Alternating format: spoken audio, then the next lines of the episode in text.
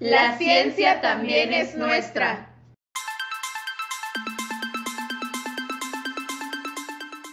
Profesora Margarita Viniegra Ramírez.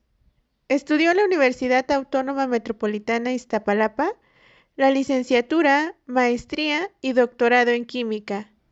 Realizó un postdoctorado en el Instituto de Física de la UNAM. Actualmente es profesora titular C en el área de catálisis del Departamento de Química en la UAM Iztapalapa y tiene un enorme interés en estrategias para mejorar el aprendizaje. Su principal línea de investigación es catálisis heterogénea por metales y óxidos metálicos.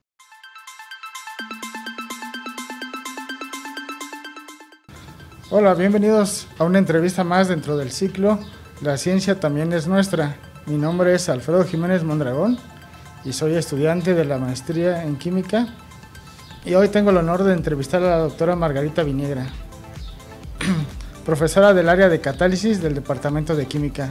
Hola doctora, mucho gusto. ¿Qué tal? Mucho gusto y gracias por invitarme. No, más que nada, gracias por habernos aceptado la invitación.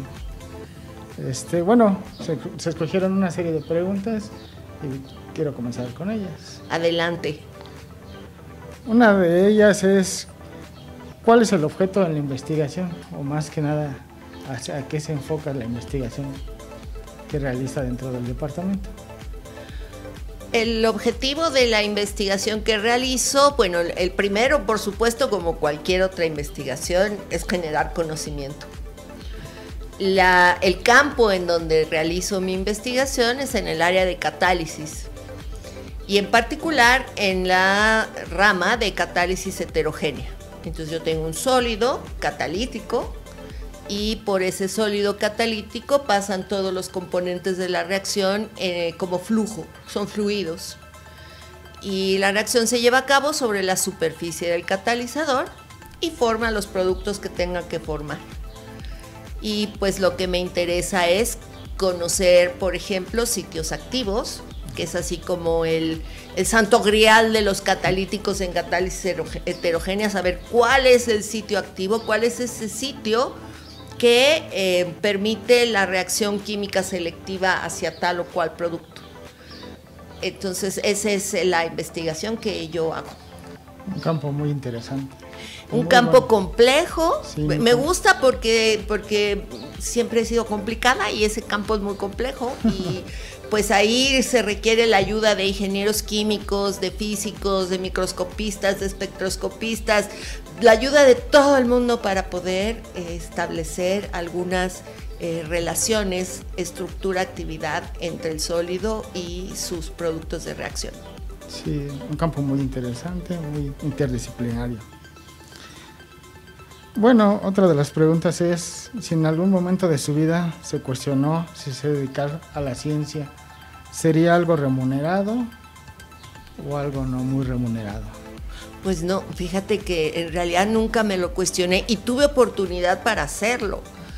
Eh, cuando yo empecé a estudiar el posgrado, bueno, tuve mucha suerte y, y, eh, cuando aquellos tiempos, te estoy hablando de, los, de la década de los 80, pues esta universidad nos contrató a todos así con licenciatura, ¿no? Íbamos pasando y nos decía, vente, te necesito profesor, porque pues era una universidad relativamente nueva y sobre todo porque se masificó la, eh, la, la educación pública superior. Entonces yo llegué a tener, por ejemplo, eso quiere decir que yo llegué a tener grupos en primer año de licenciatura de 120 alumnos. Wow. Entonces la universidad necesitaba profesores, te queda claro, ¿no? Si, Sí. Así contratándonos a los que pasábamos, eran de 120 alumnos, imagínate. Entonces, tuve mucha suerte. Me contrataron con una licenciatura. Y ya estando contratada como profesora de tiempo completo, eh, pues la, la, situación económica del país fue muy, muy mala en esa época. Yo veía el periódico, porque en catálisis los tiempos muertos son enormes, en lo que uno espera que se estabilice la línea del cromatógrafo, en lo que uno trata al, al, al, catalizador dos horas para que se limpie, en fin, hay muchos tiempos muertos que uno utiliza, bueno, yo utilicé siempre para leer, casi siempre para leer, y también leía el periódico. Bueno, un chofer de ruta 100 ganaba mucho más que un profesor de tiempo completo en la universidad con la categoría que yo tenía en aquel entonces. Entonces sí tuve oportunidad de cuestionarme qué estoy haciendo aquí, ¿no? Mejor, y, entre broma y broma con los otros compañeros de laboratorio decíamos, vamos a meter nuestra solicitud a la ruta 100, ¿no? No, qué tan difícil puede ser conseguir una licencia. Entonces no, no me lo cuestioné a pesar de tener oportunidad de, de hacerlo, porque pues pues era lo que yo quería, era, era donde yo quería estar. Sí, es algo sorprendente el haber pasado de grupos de 120 alumnos a 60 actualmente. Bueno, dentro de la, al comienzo de la carrera, ya como conforme uno Claro, al comienzo de la carrera, porque desafortunadamente, desafortunadamente el primer año de la licenciatura sigue siendo un filtro. Sí, es algo muy difícil para quienes no están acostumbrados a, Así es. a todo esto. Bueno, continuando en esta serie sobre esto, ¿en algún momento se preguntó si esta profesión le permitiría ser madre de familia? Pues, pues fíjate que yo fui mamá antes de terminar la licenciatura. O sea que muy consciente no era, ¿verdad? Y, y, la juventud no te permite, yo creo que esa conciencia de, a ver, voy a reflexionar. A veces las cosas vienen como vienen y lo importante es que uno las enfrente como las tenga que enfrentar. Entonces, pues tampoco me cuestioné eh, si la, carrera de, científico, de investigador, profesor universitario más bien, porque ahí es mucho más hermosa la carrera de profesor universitario que de investigador, créanme. Entonces, esta carrera de profesor universitario nunca me cuestioné si me iba a permitir ser mamá o no ser mamá. ¿Cómo dice la pregunta? En algún momento se preguntó si esta profesión le permitiría ser madre de familia, presente y no ausente. Y no ausente. Pues, pues no, yo creo que ahí lo importante para cualquier mujer que decida ser mamá en el momento que sea de su vida es tener un grupo de apoyo, una red de apoyo más que grupo de apoyo. Yo tuve la fortuna de tener una mamá que me ayudó con la crianza de mi bebé, porque había muy pocas guarderías en esos años, muy pocas guarderías, y las que había decía, ay, no, yo aquí no quiero dejar a mi hija. Ahora hay muchísimo más oferta, guarderías, afortunadamente, pero no es suficiente. Sí. Eh, si uno estudia un posgrado, yo no sé si parte de los apoyos que nos da CONACYT, debería de ser la posibilidad de una buena guardería, ¿no?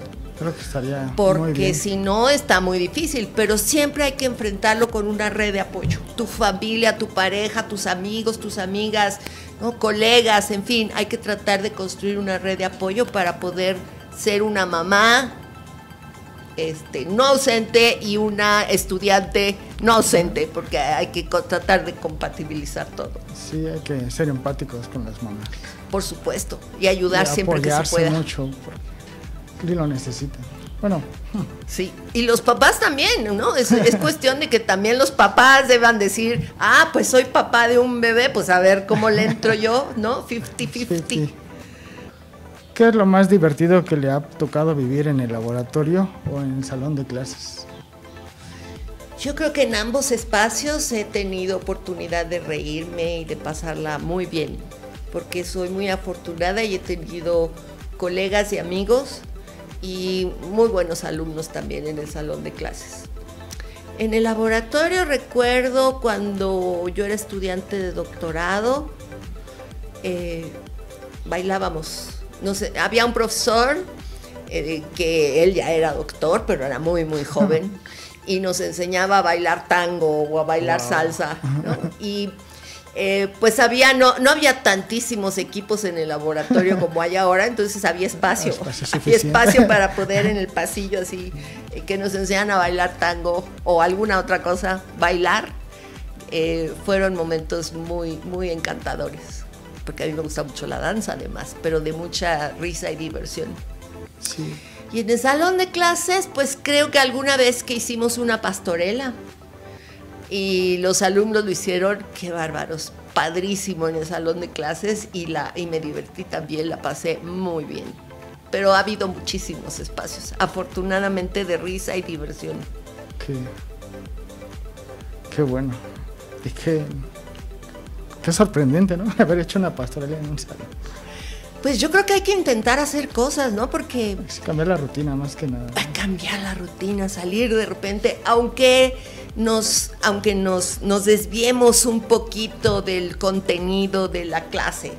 Porque los profesores, además de ver contenidos, tendríamos también que pensar en las habilidades, le llaman las habilidades suaves, ¿no? De nuestros estudiantes expresión oral, expresión escrita, facilidad de comunicarse, trabajo en equipo y demás. Y yo creo que hacer una pastorela está bien padre. Sí, la convivencia entre alumno, profesor, esa amabilidad. Sí. Todo. Y por último, lo que ha logrado hasta ahora dentro del ámbito laboral fue completamente planeado. Bueno, como podrás pensar de lo que he respondido antes, no. No. no. ¿Qué fue planeado? Que hay, yo sí me acuerdo del libro de texto de ciencias naturales, creo que de cuarto, quinto primaria. Los libros de texto no traían fotos, solo traían dibujos, ¿no? Como caricaturas, bien hechas, pero eran dibujos. ¿eh? Y yo había visto ahí a una mujer con su bata blanca en un laboratorio no recuerdo exactamente de qué hablaba ese libro de ciencias naturales de la primaria, pero sí recuerdo que yo quería ser esa persona con su bata blanca en su laboratorio. Entonces fue como que lo único planeado. Porque yo me gustaba mucho una, una disciplina de la química y viendo, estudiando aquí la fisicoquímica, me enamoré de la fisicoquímica, así que ahí cambiaron mis planes.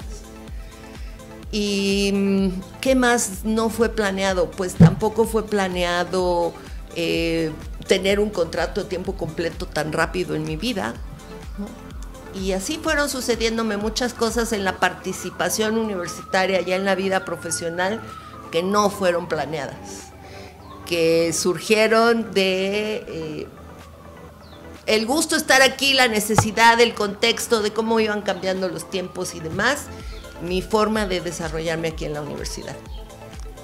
No, pues sí ha pasado el tiempo y ha visto el desarrollo dentro de la institución en esta población que es Iztapalapa. Así es, cuando yo era estudiante, porque yo estudié aquí, ingresé en el 76, no había nada de esto que tú ves enfrente y había vaquitas o borreguitos, ¿no? En el campus. Hay fotos muy ilustres que muestran todo. Oh, sí, sí, sí, sí, era, era otra zona. Solo había un pecero que venía para acá desde donde yo vivía entonces había que tomar dos rutas como para llegar en ese pecero aquí. Ahora hay metro, ¿no? Hay más cosas como llegar acá a, la Purísima, pero, pero antes era muy difícil. bueno, no difícil, digamos, que no había muchas opciones. Sí. Bueno, más que nada quiero agradecer nuevamente por haber aceptado la invitación para esta entrevista. Yo te agradezco más. Y agradezco a la doctora Reina Ojeda por la invitación, así como al staff y a todos. Al staff técnico, muchas gracias. gracias, hasta luego.